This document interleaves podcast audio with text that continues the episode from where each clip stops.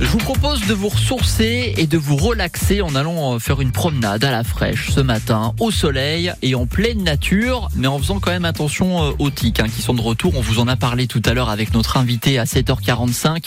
C'est à réécouter sur francebleu.fr. Il était chercheur à l'INRAE de Nancy. Nous, aujourd'hui, nous retrouvons Jean qui est technicien forestier et propriétaire d'une forêt. Jean, bonjour. Bonjour Nicolas et bonjour France Bleu. Alors ce samedi, ce seront les nuits des forêts et nous on vous donne rendez-vous à Hombourg-Budange. Déjà un petit mot peut-être de ces nuits des forêts. C'est quoi, ça sert à quoi, Jean?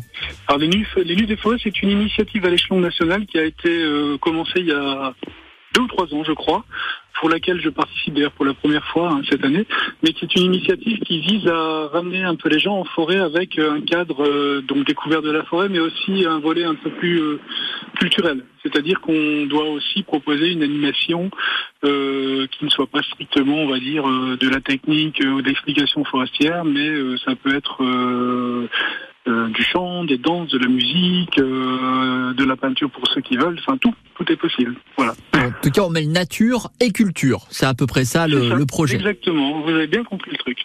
Alors justement, samedi, qu'est-ce qu'on va retrouver à Hombourg-Budange, dans, dans cette forêt, cette forêt privée d'ailleurs, il faut quand même le signaler. Oui, tout à fait. Alors c'est un, en fait, c'est une forêt très particulière puisqu'il s'agit, euh, on va dire, d'un, de l'emprise d'une ancienne voie ferrée qui a été euh, à l'abandon depuis euh, la fin des années 50, qui s'est donc naturellement renaturée. Donc il y avait déjà des parties de forêt anciennes hein, sur les abords, mais il y a des parties qui, qui étaient défrichées du fait de l'activité humaine et qui maintenant sont en train de, de bien se reboiser. Et puis il y aura une explication du site, évidemment. Et à côté de ça, il y aura aussi euh, lecture de contes, euh, art pariétal et euh, voilà et autre chose éventuellement. Voilà. c'est déjà pas mal, c'est un sacré programme. Hein.